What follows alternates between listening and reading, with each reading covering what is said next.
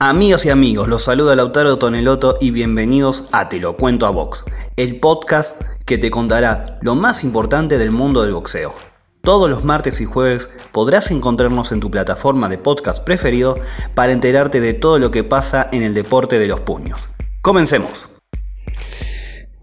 Sin ninguna duda, esta semana para el mundo del boxeo fue muy importante. Después de, un 2020 que lo obtuvo contra las cuerdas al mundo del boxeo debido a la pandemia causada por el coronavirus que dejó los grandes combates para recién en el mes de agosto, eh, perdón, el mes de octubre, grandes combates, una seguidilla de buenas carteleras.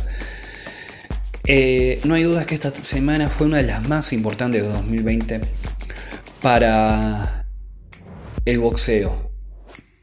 Porque no solo significó el regreso de Terence Crawford y la manera en la que venció a Kellbrook, sino también la confirmación, a pesar de que ya se sabía hace más de unas semanas, la confirmación de que Canelo Álvarez va a estar regresando al ring en, 2019, eh, perdón, en 2020, y que va a ser contra un gran rival, no hay dudas, no hay dudas, que el boxeo necesitaba el regreso del mexicano, por lo que él genera en los fanáticos del deporte y del boxeo. Para los que lo siguen, para que no lo siguen, para propios y enemigos, era un regreso necesario para el mundo del boxeo. Es necesario, necesario hasta, me animo a decir, para Golden Boy Promotions necesitan tener al mexicano en actividad. Porque genera un movimiento en el boxeo muy importante, mueve dinero, en otras palabras, Canelo Álvarez. Y era necesario y no se podía dar el lujo el boxeo, sin ninguna duda, no se podía dar el lujo de cerrar el 2020 sin tener a su máxima estrella, a su máximo exponente. No digo que no quiero entrar en la disyuntiva de Canelo Álvarez el mejor libra por libra, pero sí el máximo exponente. Junto a Manny Pacquiao y Tyson Fury. Podríamos meter un escalón por ahí por lo que viene realizando. A eh, Gennady Golovkin.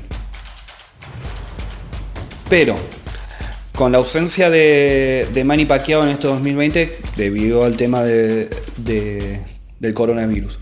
Con la ausencia de Tyson Fury, que ya se presentó en febrero de este año, era necesario el regreso del Canelo. Para dejar posicionado bien al boxeo como deporte. Eso por un lado. Por otro lado, mueve una gran cantidad de, de dinero, de fanáticos, vuelvo a repetir, propios y enemigos. Y a su vez, Canelo Álvarez se encuentra en un momento oportuno para cerrar como el mejor boxeador de la actualidad. No hay dudas que el tapatío hoy es el mejor libra por libra. Y rápidamente voy a decir por qué. Por la historia que tiene. Por los rivales a los que venció.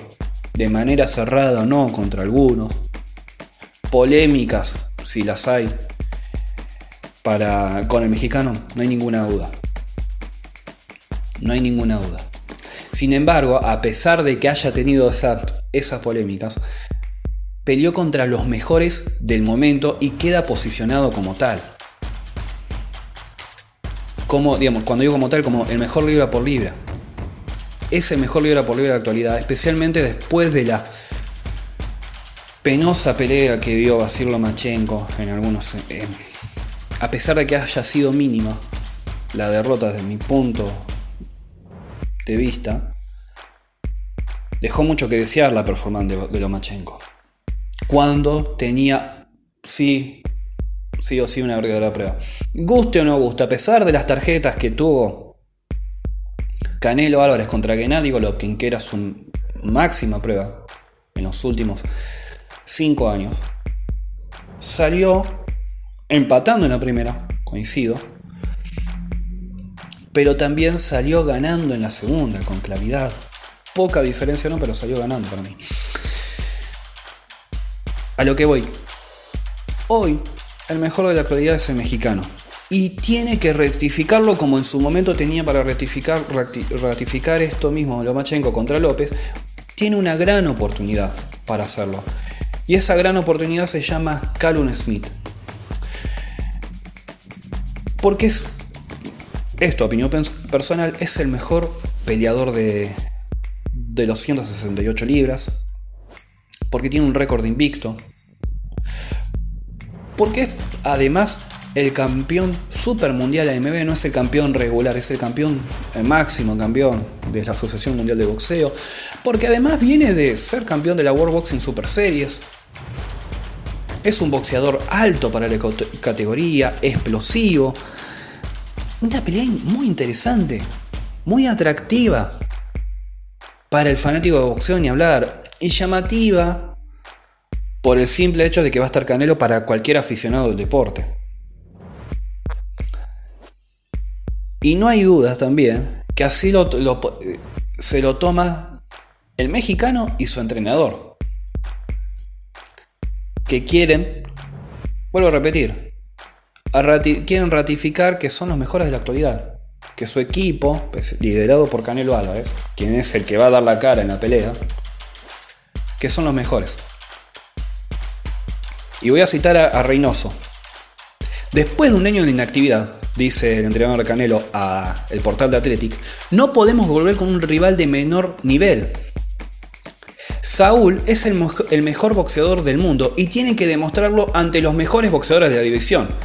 Sabe que es una pelea muy complicada, pero también sabe que se ha preparado muy bien.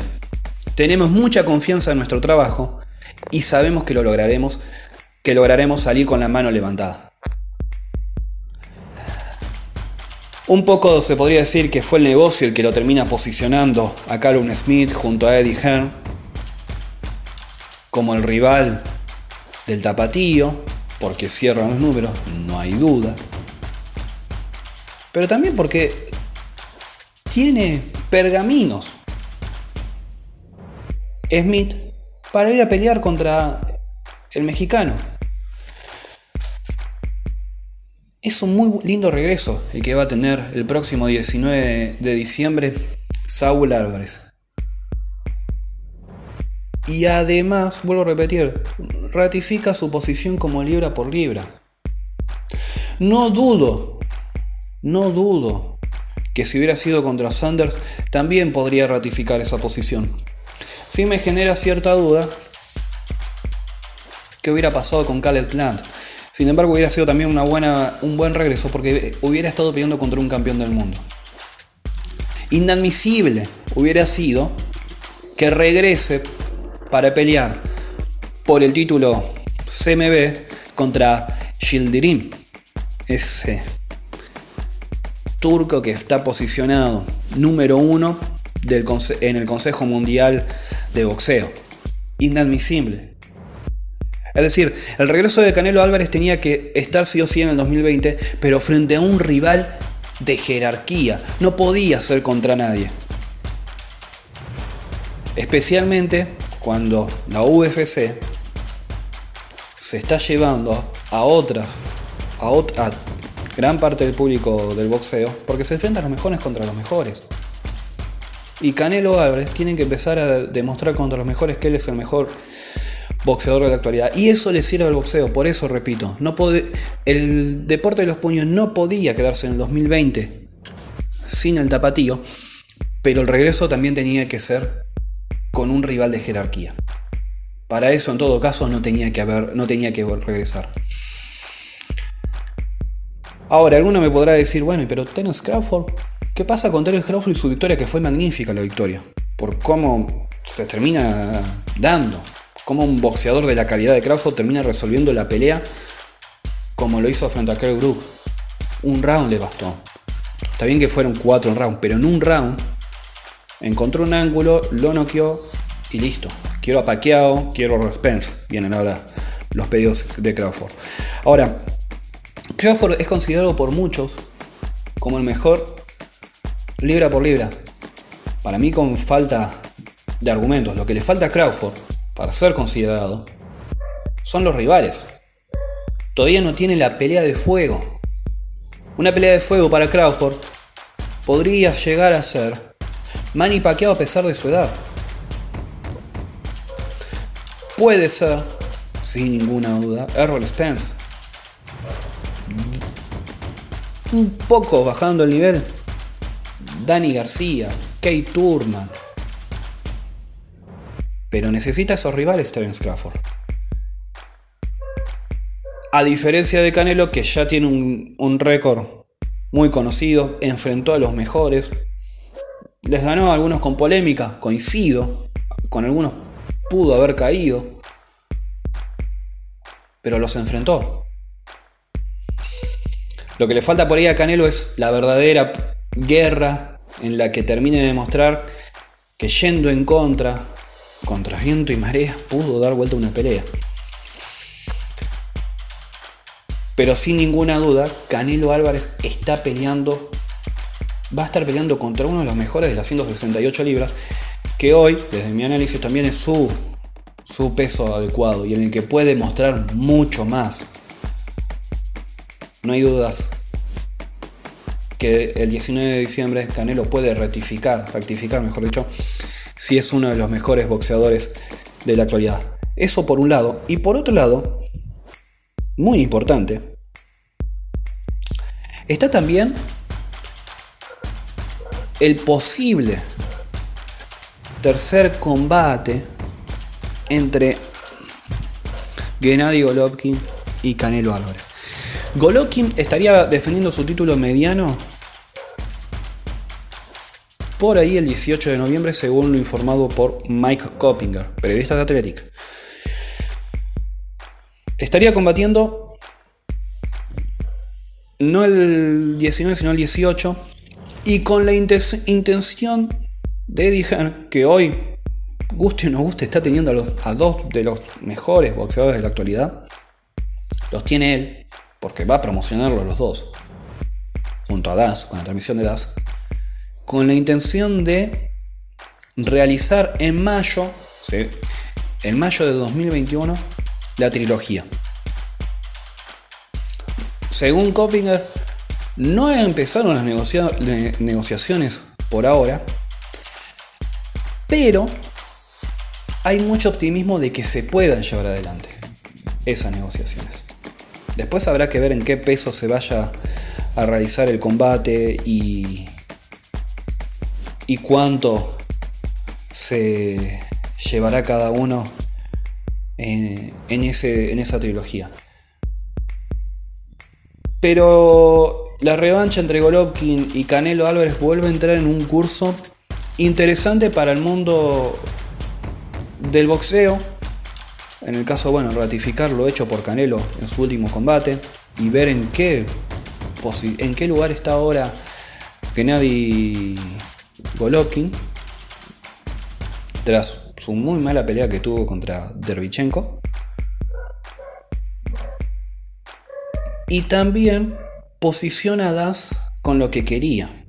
Porque si es Eddie Hearn el que termina llevando adelante la negociación, algo que no pudo lograr Oscar de la Hoya y Golden Boy Promotion,